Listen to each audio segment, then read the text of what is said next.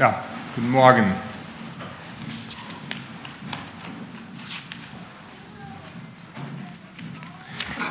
Ich möchte heute zum Thema Qualität geistlicher Gemeinschaft etwas sagen. Und ich lese dazu den, aus dem Philipperbrief, Kapitel 2, die Verse 1 bis 4, also ein relativ kurzer Text. Ihr könnt den mitlesen, allerdings habe ich eine andere Übersetzung. Ich habe die normale Luther-Übersetzung und manche werden vielleicht mit dem Wortlaut ein bisschen durcheinander kommen. Das hier ist die neue Genfer Übersetzung, die aber auch sehr gut ist. Die benutze ich auch gerne, aber heute habe ich mich eigentlich auf die Luther-Text, äh, sag ich mal, konzentriert. Aber damit ihr nicht durcheinander kommt, wenn vom Wortlaut das eine oder andere ein bisschen anders klingt. Paulus schreibt, ist nun bei euch Ermahnung in Christus, ist Trost der Liebe, ist Gemeinschaft des Geistes, ist herzliche Liebe und Barmherzigkeit. So macht meine Freude dadurch vollkommen, dass ihr eines Sinnes seid, gleiche Liebe habt, einmütig und einträchtig seid. Tut nichts aus Eigennutz oder um eitler Ehre willen, sondern in Demut achte einer den anderen höher als sich selbst. Und ein jeder sehe nicht auf das Seine, sondern auf das, was dem anderen dient. Ich möchte jetzt nochmal beten mit uns. Herr, ich danke dir von ganzem Herzen, dass dein Wort lebendig ist und dass es wahr ist. Und ich bitte dich von Herzen, dass du es jetzt in unsere Herzen hinein transportierst, dass du uns bewegst, dass du uns veränderst, dass du unser Leben durchdringst. Darum bitte ich dich im Namen Jesu. Amen.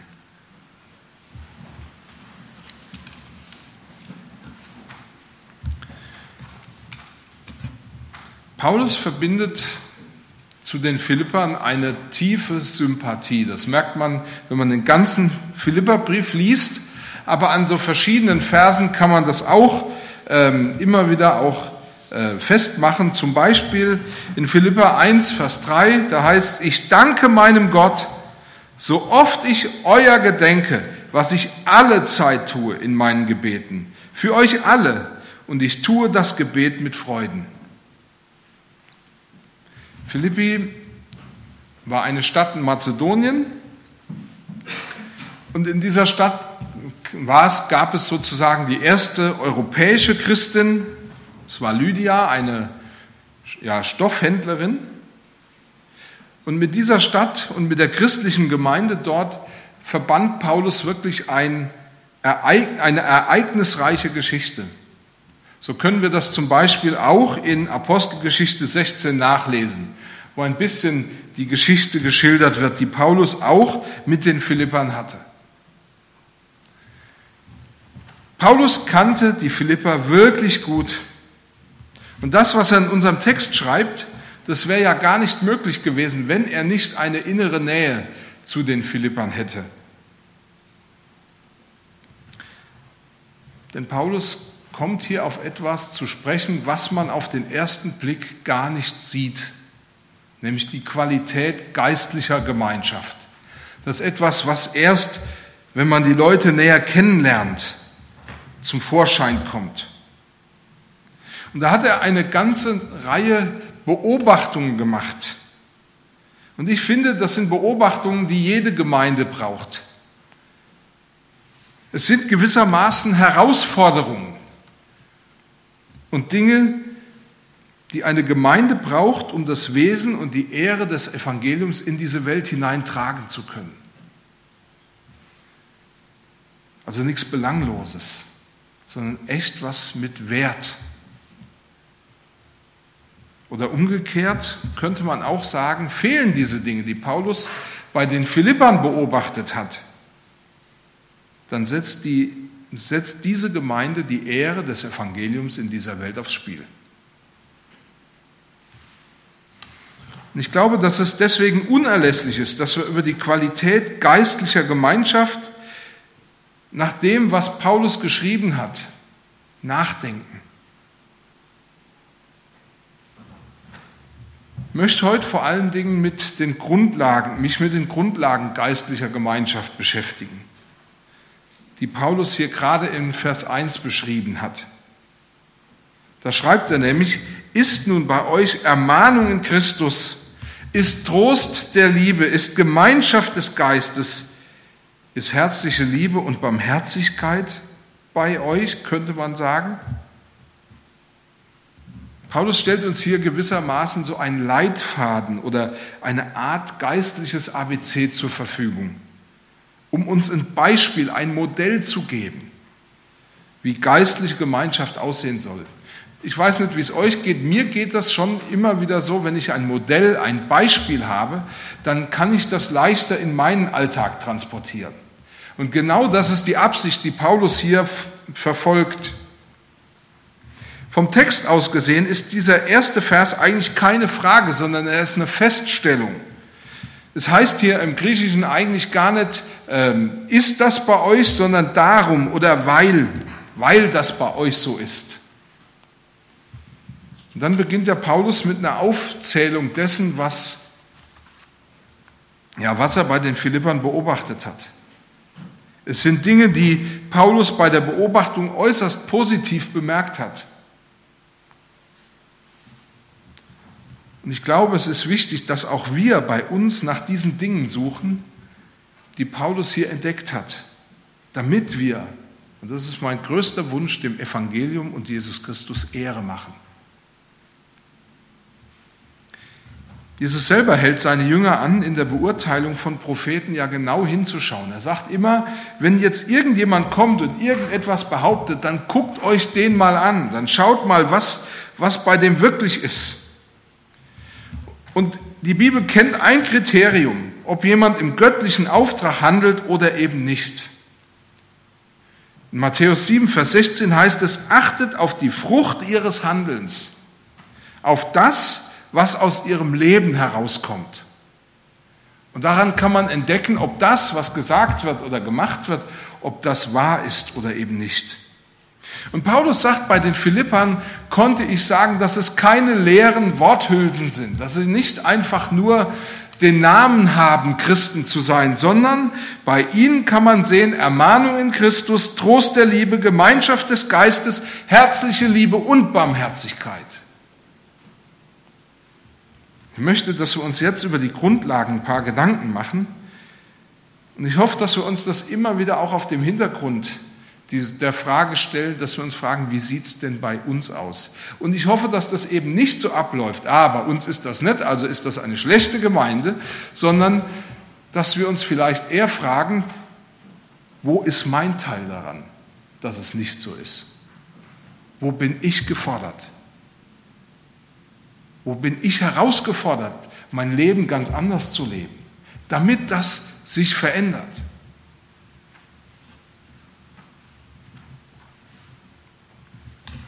Aber es ist etwas, das man sehen kann mit der Zeit.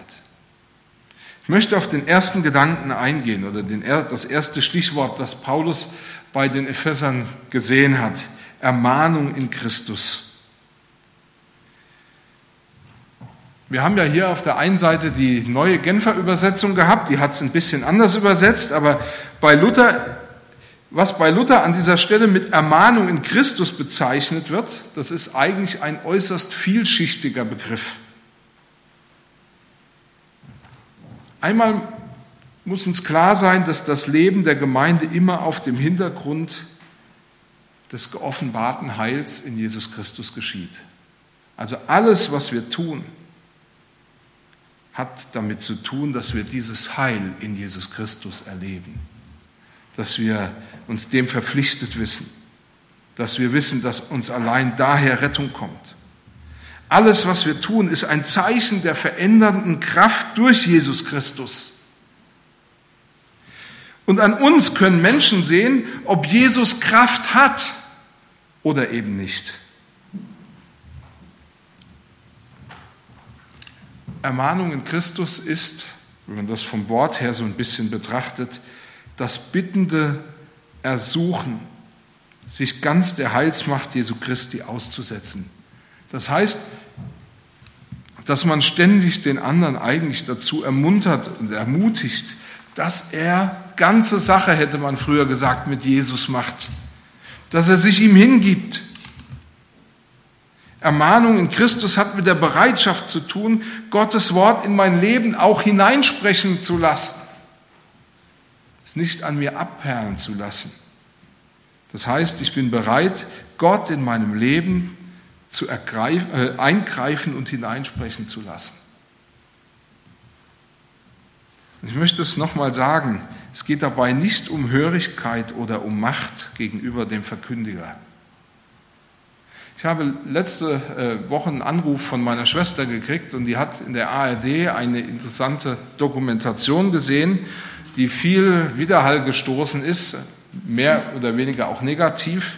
Da hat man über evangelikale Gemeinden, wie wir es sind, ähm, eine, eine ja, sag ich mal, eine Dokumentation gedreht mit dem Titel Mission unter falscher Flagge. Und man hat versucht deutlich zu machen, dass es in solchen Gemeinden immer darum geht, dass irgendjemand da ist, der andere unter seine Macht kriegen will. Das wäre dem, was Paulus bei den Philippern gesehen hat, nicht gemäß. Es geht hier nicht um Macht oder um Hörigkeit gegenüber dem Verkündiger. Und auch ein Verkündiger muss wissen, ich handle eben nicht aus Eigennutz, sondern ich stelle mich ganz in den Dienst Jesu Christi. Und das will ich auch für mich in Anspruch nehmen. Paulus spricht davon, dass ich bereit bin, im Hören auf Gottes Wort mich ganz ins Licht Gottes stellen zu lassen. Ich bin mir bewusst, mein Leben geschieht vor Gott. Er sieht's. Ich habe eine Beziehung zu ihm. Und es geht darum, so zu leben, dass alles an uns als Gemeinde unterstreicht, ich bin ganz mit Jesus Christus verbunden. Jesus selber beschreibt ja, wie eng die Verbindung zwischen ihm und mir sein soll. Das hat er damals im Johannesevangelium mit dem Bild des Weinstocks und der Rebe gemacht. Da heißt in Johannes 15, Vers 5, ich bin der Weinstock, ihr seid die Reben. Wer in mir bleibt und ich in ihm, der bringt viel Frucht. Denn ohne mich könnt ihr nichts tun. Die Reben sind sozusagen die Äste am Weinstock. Und an diesen Ästen hängen die Trauben. Aber wenn ein Ast nebendran liegt, verdorrt er, aber er wird nie Frucht bringen. Ermahnung in Christus bedeutet für eine Gemeinde, dass sie ihre Lebensader, die Verbindung zu Jesus mit allem, was ihr zur Verfügung steht, schützt. Das heißt, dass sie alles tut, damit jeder in der Gemeinde in Jesus bleibt. Und Paulus sagt, dazu ist es notwendig, dass wir einander Mut machen, an Jesus festzuhalten. Paulus schreibt ja mal an die Korinther im zweiten Korintherbrief, dass sie ein Brief Christi oder auch Botschafter an Christi Stadt sind. Das heißt, an uns soll alle Welt um uns herum erfahren, welche Kraft und welche Liebe in Jesus Christus wohnt. Es ist bewusst, an dir soll die Welt erfahren, welche Kraft und welche Liebe in Jesus wohnt. Und sie soll bei ihnen ankommen. Und an uns darf und soll jedes Gemeindeglied, auch jedes Gemeindeglied, ermutigt werden, ganz auf Jesus zu vertrauen. Wir sollen also als Gemeinde so leben, dass wir unseren Glauben aneinander aufrichten können. Das ist das, was Paulus mit den Worten ja, darum oder weil Trost in Christus bei euch ist oder Ermahnung in Christus bei euch ist. Und das Zweite, über das ich heute reden will, ist, ist Trost der Liebe. Zu den Grundlagen des Gemeindelebens gehört eine tiefe und wahrhaftige Liebe zueinander. Gemeinschaft, wie sie Gott gefällt, ist gekennzeichnet von tiefer und hingegebener Liebe. Einmal an Gott, an Jesus und zum anderen auch an den Bruder und an die Schwester. Es handelt sich um die gleiche Liebe, mit der der Vater den Sohn liebt. So sagt das Johannesevangelium. Und mit der Jesus uns, seine Gemeinde, liebt. Und wir dürfen das nicht vergessen. Es war diese Liebe, mit der Jesus sich hat bereitwillig festnehmen und kreuzigen lassen. Und zwar diese Liebe, die Gott dazu brachte, Jesus zu unserer Welt, in die, äh, zu unserer Rettung in diese Welt zu schicken. Allerdings muss er uns als Gemeinde auch bewusst bleiben, diese Liebe ist und bleibt eine Herausforderung. Und ich glaube, dass das einer der wichtigsten Gedanken schlechthin ist. Hier geht es nicht um einen Ist-Status, sondern hier geht es immer aus unserer Perspektive um eine Herausforderung. Und ich möchte euch heute Morgen herausfordern. Vielleicht habt ihr den Urlaub ja noch vor euch. Lasst euch herausfordern, darüber nachzudenken. Wenn ihr den Urlaub hinter euch habt, jetzt geht's los, lasst euch herausfordern, das in die Tat umzusetzen, Trost der Liebe zu leben. Diese Liebe ist und bleibt eine Herausforderung. Und wir sehen das schon, wie Jesus damit umgeht. Denn in Johannes 13 sagt er, aber ich übergebe euch eine neue Anweisung. Ihr sollt einander so lieben, wie ich euch geliebt habe. Das habe ich getan, damit ihr euch gegenseitig voller Liebe annehmt. Und dann kommt's, dadurch werden alle erkennen, dass ihr meine Schüler seid, wenn ihr wahre Liebe zueinander habt. Also wenn wir keine Liebe zueinander haben, dann bedeutet das nicht, dass wir eine Gemeinde, keine Gemeinde sind, dann bedeutet es nur, dass wir schlechte Schüler sind. Dass wir das nicht gelernt haben, was Jesus uns hier vorgemacht hat. Im Klartext, das Wesen der Gemeinde ist, dass sie aus Menschen besteht, und jetzt habe ich das versucht, möglichst drastisch auszudrücken, dass sie aus Menschen besteht, die bereit sind, füreinander durchs Feuer zu gehen. Und ich glaube, dass jetzt innerlich bei dem einen oder anderen schon eine Liste abläuft, für wen würde ich denn durchs Feuer gehen und für wen nicht. Also die einen, die brauchen die Feuerwehr, sag ich mal, zum Löschen und die anderen, naja. Aber ich weiß auch, dass dieser Anspruch zunächst einmal eine komplette Überforderung ist. Das dürfen wir nicht vergessen. Das ist eine komplette Überforderung. Und trotzdem auch wieder nicht, weil Gott durch seinen Heiligen Geist uns mit Liebe gefüllt hat und erfüllt. Und das sagt er in seinem Wort zu, dass er uns Liebe gibt. In Römer 5, Vers 5 heißt es, denn es ist so, die Liebe Gottes ist ausgegossen. Das ist ein Zustand, etwas, was passiert ist. Sie ist ausgegossen worden in unsere Herzen durch den Heiligen Geist, der uns geschenkt wurde.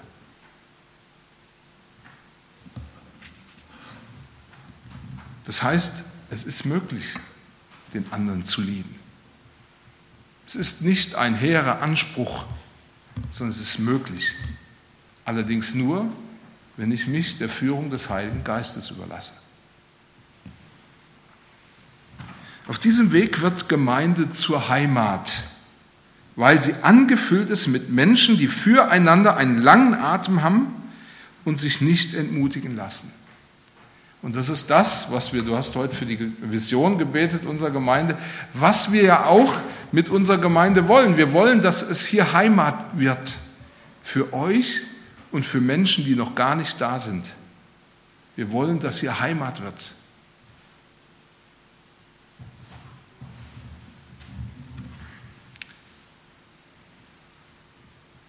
Ich wünsche mir, dass diese Gemeinde Heimat wird und dass wir anfangen, füreinander einen langen Atem zu haben und uns nicht entmutigen lassen. Ich weiß, dass das meistens der Knackpunkt ist, dass man denkt, es kommt ja gar nichts zurück. Aber lass dich nicht entmutigen. Der Trost der Liebe steckt auch in der Freundlichkeit. Und diese Liebe zeigt sich darin, dass in der Gemeinde keiner bitter gegen den anderen ist. und dass keiner dem anderen Böses zurechnet. Wenn du eine Datenbank hast, in dem du genau verzeichnet hast, was der andere irgendwann mal in den letzten 20 Jahren dir angetan hat, dann lösch sie, verbrenn sie, schmeiß sie in den Müll. Gemeinde ist ein Ort, an dem wir nichts gegeneinander, sondern umso mehr alles füreinander haben.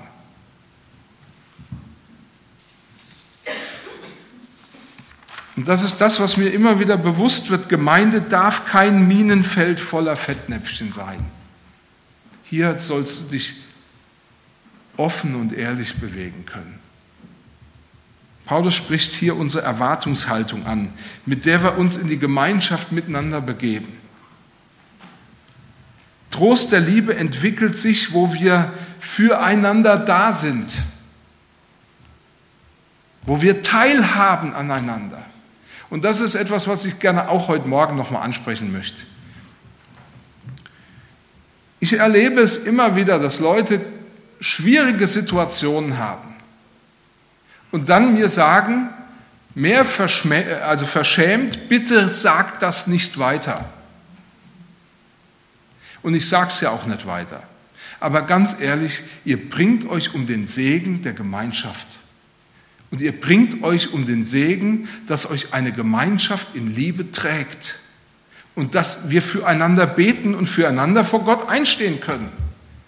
Das funktioniert nicht, wenn wir immer alles verschweigen und alles unter den Teppich kehren oder hoffen, dass es niemand mitkriegt.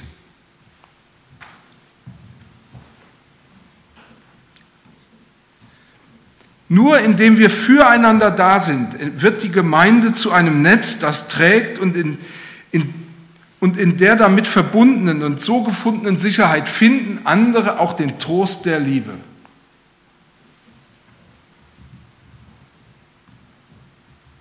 In unseren Familien erleben wir das doch potenziell doch auch, dass wir einfach kommen können und angenommen werden, so wie wir sind. Wir als Gemeinde dürfen und müssen uns als eine eingeschworene Gemeinschaft verstehen. Denn großes Plus ist, dass ich dort Menschen finde, die per Definition für mich sind, wo ich nicht schon eine ganze Zeit gucken muss, was ich ins Mittel werfen kann, dass die mich auch noch mögen. Es darf eben nicht so wie beim Fußball sein. Beim Fußball gibt es Fans. Und Fans sind ja häufig Menschen, die besser zu wissen scheinen, was gut ist oder was richtig ist. So war es ja auch vor der WM. Was wurde nicht mit dem Trainingslager alles gesprochen? Wer weiß, ob die das überhaupt schaffen, ob sie überhaupt die Vorrunde überstehen. Jetzt sind sie Weltmeister. Wir leben in einem Land, in dem wir es oft auch in Gemeinden mit lauter kleinen Bundestrainern zu tun haben. Nur mit dem Unterschied zum wirklichen Bundestrainer. Leute, die als Fans nebenan stehen, sie müssen nie ihre Fähigkeiten beweisen. Und sie stehen nur da und schauen zu. Von meine Frau sagt manchmal, wenn ich am Fernsehen schreie, schrei lauter, die hören dich sowieso nicht.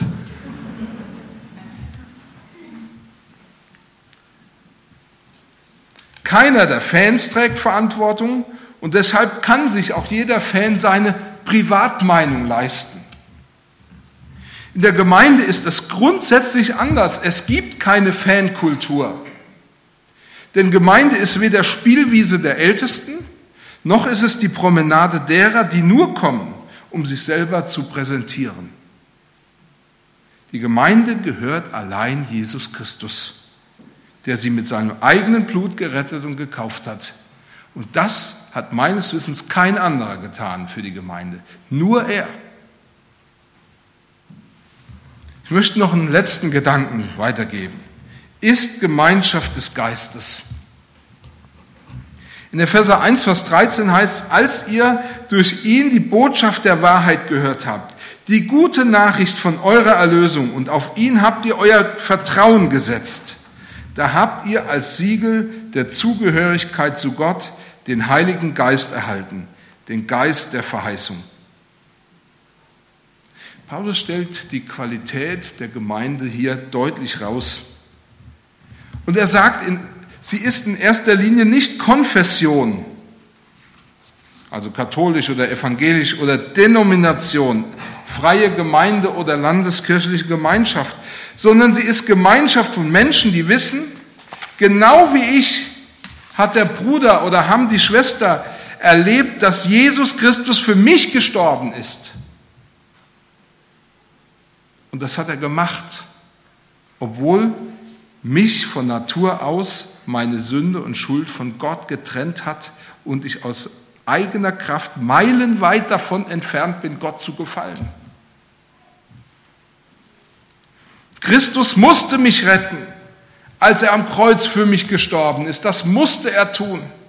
Und ich kann das manchmal gar nicht fassen. Das, das übersteigt meine, ja, meine Vorstellung, dass er mich gerettet hat.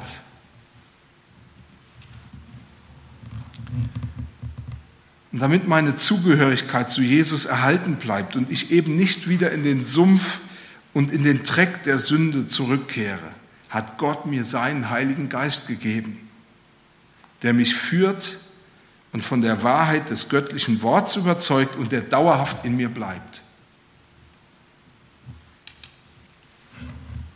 Schon etwas länger her, da las ich in der Zeitung einen Bericht, dass in Hessen jemand einen Swimmingpool entdeckt hat, in dem mehrere tote Rehe lagen. Eigentlich eine eklige, also ein bisschen bizarre Situation. Aber das zeigt etwas. Es zeigt einmal, dass diese Tiere nie aus eigener Kraft aus diesem Pool herauskamen. Und weil sie nicht selber da rauskamen, deswegen mussten sie sterben. Keiner weiß, wer oder was sie dazu getrieben hat, in diesen Pool zu springen oder in diesen Pool zu fallen. Das ist ein Rätsel. Das konnten die Leute nicht beantworten. Aber Fakt ist, kein Tier, das in den Pool gefallen war, kam wieder raus. Wenn kein Retter da ist, gibt es keine Rettung. Und es kam schon vor, dass die Tiere, die gerettet wurden, im nächsten Augenblick vor Schreck wieder in dasselbe Loch zurückgefallen sind oder zurückgesprungen sind. Und wisst ihr, so geht es uns ohne Jesus Christus und ohne den Heiligen Geist. Als wiedergeborenes Kind Gottes weiß ich um die Wahrheit dieser Sache. Nun hat Gott mir seinen Geist gegeben, der mich führt und von der Wahrheit des göttlichen Worts überzeugt und der dauerhaft in mir bleibt. Der Heilige Geist erinnert mich auch im Umgang miteinander, dass ich ein Kind Gottes bin, genau wie du auch. Die Qualität der Gemeinschaft des Geistes liegt darin, dass sie verbunden ist durch die gleiche Erfahrung und dass jeder weiß, ich gehöre Jesus Christus und er lebt in mir. Deshalb steht nicht Unterhaltung an erster Stelle im Gemeindeleben, sondern die gemeinsame Suche danach, Jesus Christus Ehre zu machen, sich seiner würdig zu zeigen, der Welt ein Beispiel zu geben, dass seine Kraft und seine Liebe in mir lebt. Bist du dir bewusst, in dir zeigt sich Jesus dieser Welt. Noch bevor ein Mensch irgendwas kennenlernt von der Bibel oder irgendein frommes Lied oder ein frommes Buch, sieht er zunächst einmal dich. Und in dir will Jesus ihm begegnen. In unserer Gemeinde zeigt sich, wie Jesus sich das Verhältnis zwischen ihm und uns gedacht hat. Und ich glaube, dass hier gerade das Thema Mission auch ins Spiel kommt. Wie gesagt, wir verkündigen Gottes Wort und das Evangelium von Jesus Christus dieser Welt und allen Menschen. Und an uns als Gemeinde sollen die Leute erfahren, was es heißt, mit Jesus Christus verbunden zu sein. Zum Schluss möchte ich es nochmal zusammenfassend sagen. Wir haben uns nicht nur lieb und gehen achtsam miteinander um. Und wir helfen einander nicht deshalb zurecht, weil wir ein gutes Bild abgeben wollen, sondern wir tun es immer und vor allem, um Jesus Christus allein die Ehre zu geben. Amen.